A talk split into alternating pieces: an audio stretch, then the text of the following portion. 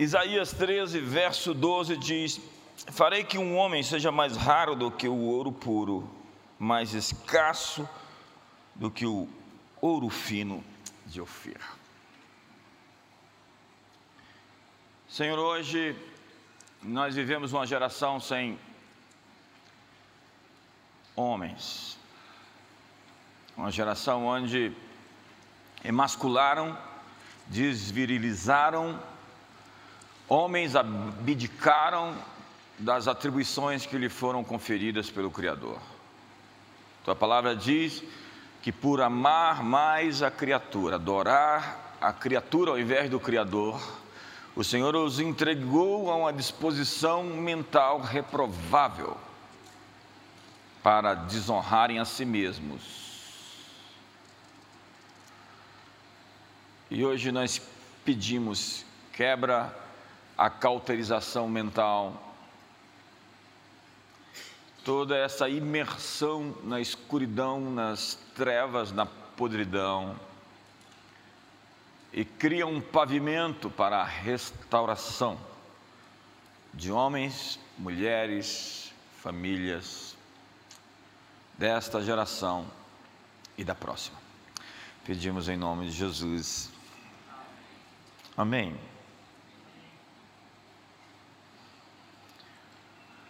Nossa geração é a geração com menos pais na história.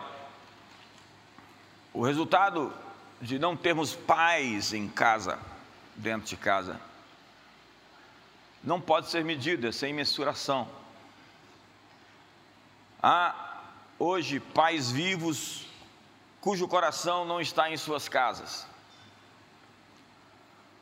O ponto de inflexão disso é antigo, mas para traçar uma linha mais recente, nós temos ali o advento da revolução sexual, que foi premeditadamente preparada a partir de uma obra de Alfred Kinsey chamada O Comportamento Sexual dos Homens, 1948.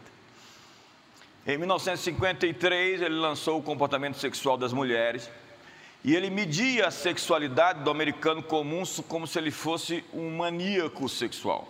E não era verdade.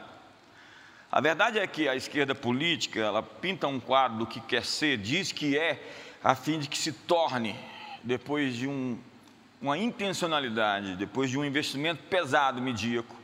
É como se eu dissesse que você é um ladrão, você é um ladrão. Não, não sou, você é um ladrão. E a insistência fosse tão tamanha que a pessoa começasse a acreditar que era. O americano da década de 50, 60, anterior à grande explosão da revolução sexual da contracultura, de Woodstock, sexo, drogas e rock and roll, era um homem aplicado à sua família. Ele queria estudar, ele queria se formar, ele queria ter um bom emprego, ele queria ter filhos, casar, ter filhos, e ele queria deixar um legado. Na década de 50 vai surgir a revista Playboy com Ig Hefner, que foi um desses promotores assintosos da mudança ou da reinvenção da masculinidade. Ele era um discípulo de Alfred Kinsey. Nós vamos ter então Ian Fleming fazendo quadrinhos do 007, o agente da coroa britânica, que tinha um estilo de vida despojado, descolado, sem compromisso. A revolução sexual posterior vai quebrar o vínculo familiar, vai quebrar o compromisso de um homem para com a sua família.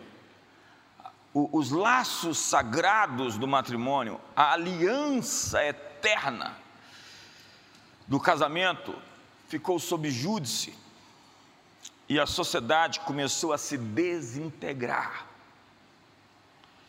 Você vai ver que a partir dali uma série de coisas começam a acontecer.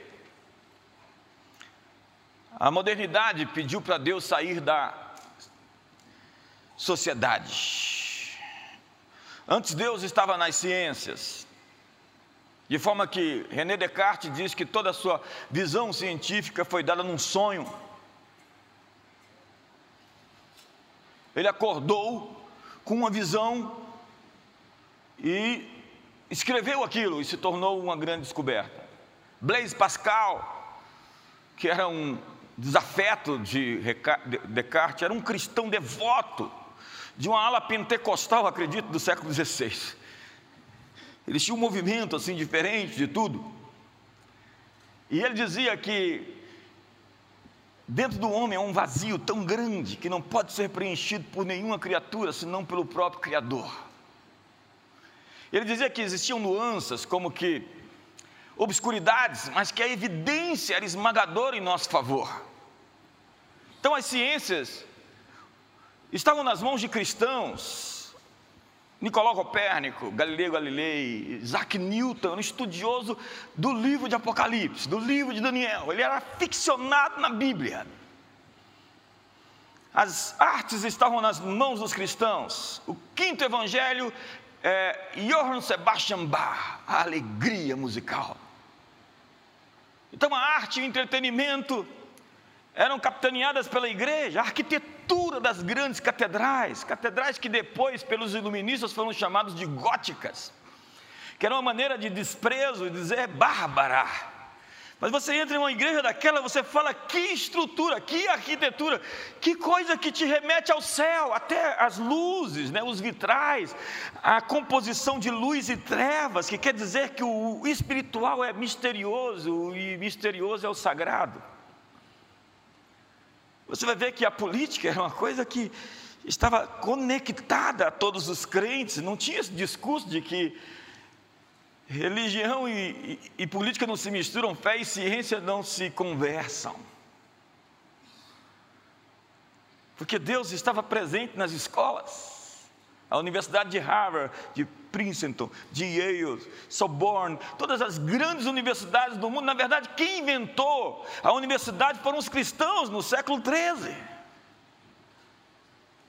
E a primeira das grandes matérias, a primeira das grandes disciplinas era a teologia, a mãe de todos os cursos superiores. Teologia, depois filosofia, depois a lei, que era o direito. Então, todas essas esferas estavam sendo comandadas pelos cristãos que confessavam Jesus, não como Senhor do céu simplesmente, mas como Senhor da terra.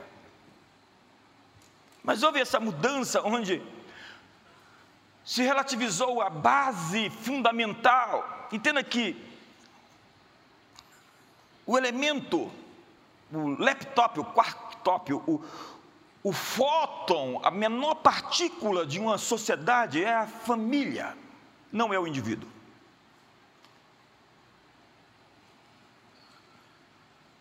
Uma sociedade é feita de famílias e a nossa civilização, a mais avançada, com todos os seus defeitos, tá? com todas as suas crises, com todos os seus problemas, a melhor, mais científica, mais bela, mais justa, com todas as suas injustiças, foi inventada sob a égide de um conceito, de um princípio familiar, de pai, mãe e filhos. Foi assim. Esse é o modelo bíblico de Gênesis capítulo 1. De Gênesis capítulo 2: Deixará o homem seu pai e sua mãe, se unirá à sua esposa, e ambos serão uma só carne. Está aí, antes do Estado. A família está antes dos governos humanos. A família é antes do Estado e por isso o Estado não pode legislar sobre a família. Porque a família é anterior ao Estado. Então o Estado não pode me dizer como eu vou criar os meus filhos.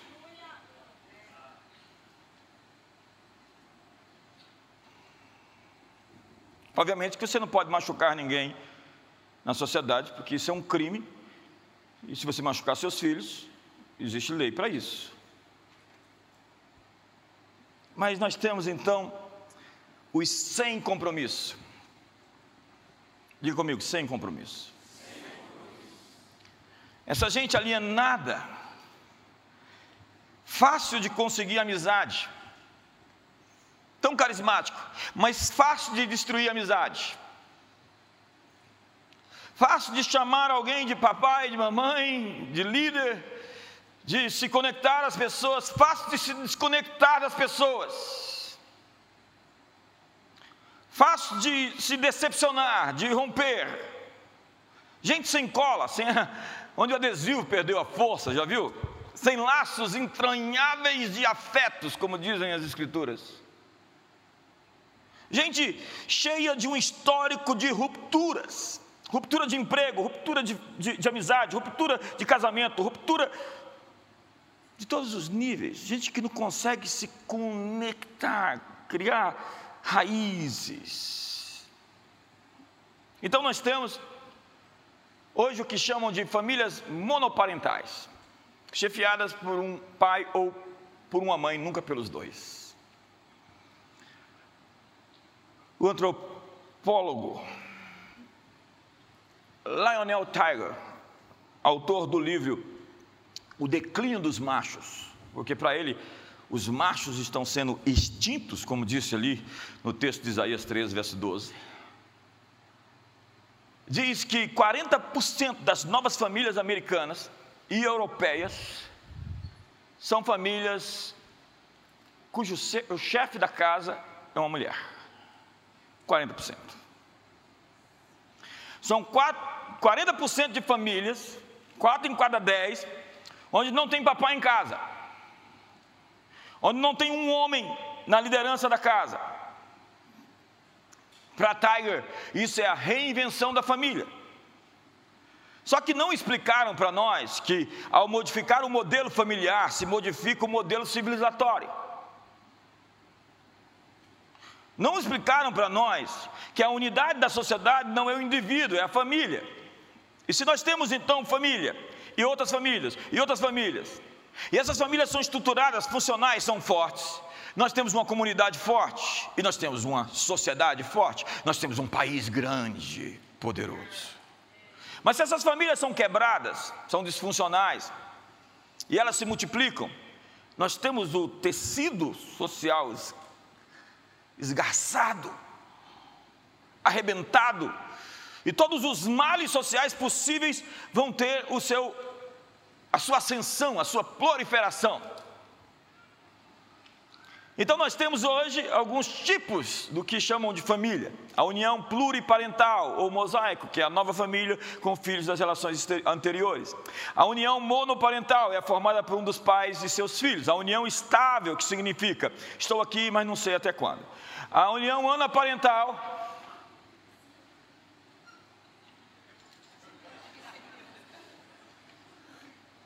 que não tem a presença dos pais, é constituída de irmãos e primos.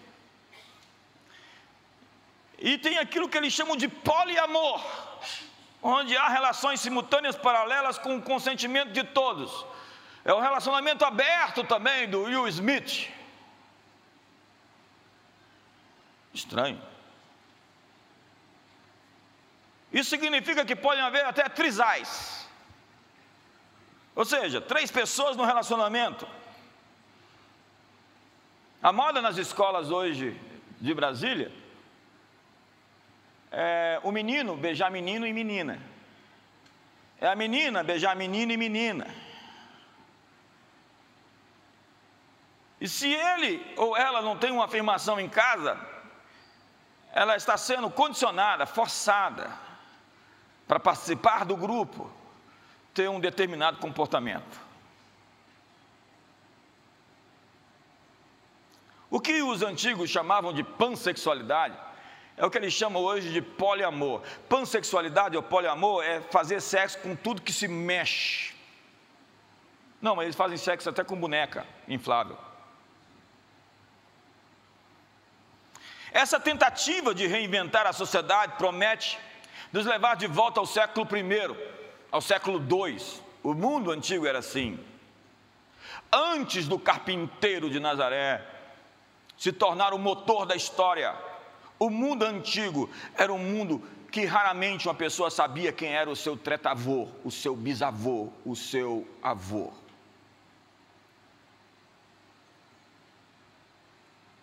Era um mundo bárbaro. E os romanos chamavam os bárbaros de bárbaros, mas eles eram piores do que os bárbaros. Tanto assim que eles conquistaram o mundo. E foi Rodney Stark, professor de religiões comparadas da Universidade de Washington, que disse que o Império Romano derreteu porque o cristianismo tirou deles aquelas coisas, aqueles elementos que faziam deles um império sem alma. Então acabou-se a indústria do aborto, onde os homens forçavam suas mulheres a fazerem aborto, eram os homens que forçavam. Onde pais tinham sexo com seus filhos, onde crianças eram submetidas a sexo com adultos, onde um homem tinha uma mulher principal e várias outras mulheres, se ele fosse um homem com uma certa classificação na sociedade, e onde um terço de toda a população era escrava. Um em cada três eram escravos. É, Paul Johnson, historiador, quem diz que o Império Romano tinha 60 milhões de habitantes. E dos seus 60 milhões, um pouco mais de 20 milhões foram feitos escravos, não pela sua cor, mas porque resolveram enfrentar Roma, perderam a guerra e foram levados para os mercados, que eram chamadas as agoras, então você passava ali no Park Shopping, tinha um homem sob grades, normalmente sem roupa, sendo vendido por um preço. Senhoras e senhores, este é o mundo antigo que querem nos levar de volta. Descristianizar a sociedade é tirar o valor, a dignidade de cada homem, feito à imagem e semelhança de Deus, porque Deus se tornou um de nós. Então nós temos hoje mães solteiras que por vezes levam mais 15 anos para se tornarem avós. Então, com 30 e poucos anos, temos avós, e se suas filhas não conhecem os pais dos seus netos, a avó pode se tornar uma matriarca com 50 anos, cuidando de seus netos e até bisnetos, como se fossem seus próprios filhos. O problema com essas castas matriarcais é a condenação óbvia ao subdesenvolvimento econômico. Antes da revolução sexual, as pessoas pecavam e elas sabiam que estavam erradas. Agora, eles não concordam que estão cometendo erros. Ficou fácil entrar dentro desse núcleo familiar e arrombar suas portas e destruir o futuro de filhos que estão dentro desse território radioativo. Ei, a família é um território radioativo. Ao entrar ali dentro, não tem como não se machucar bastante. Diz o autor de Hebreus Honrado seja o matrimônio e o leito sem mácula, porque aos adúlteros e impuros Deus os julgará. Nós criticamos essas mais variadas vertentes de pecados sexuais, mas a grande tragédia, a grande gênese de toda a destruição social é a morte do casamento, é a morte do matrimônio é o adultério, onde um homem exige que seus filhos sejam então castos e puros, quando ele mesmo não é. Sem falar que ao não ser, ele abre um buraco onde os demônios vão entrar e perturbar sua prole. Lembre-se de Davi a contracultura, rejeitou a moralidade cristã. E ao rejeitar Cristo, abraçamos outro Senhor. Então temos o darwinismo, ou o naturalismo, que se tornou uma religião política, uma religião secular, conforme dizia o alemão Erich Wegelin. Nazismo, comunismo, socialismo, positivismo são também religiões. Então, se Deus não existe, não existe propósito para a vida.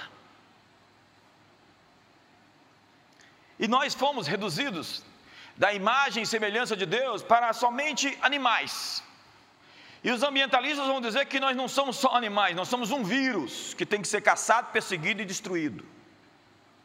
Daí toda essa engenharia social para limitar o crescimento populacional, dizendo que nós vamos colapsar. Estudiosos sérios, cientistas sérios, dizem que nós estamos longe de superpopulação nesse planeta.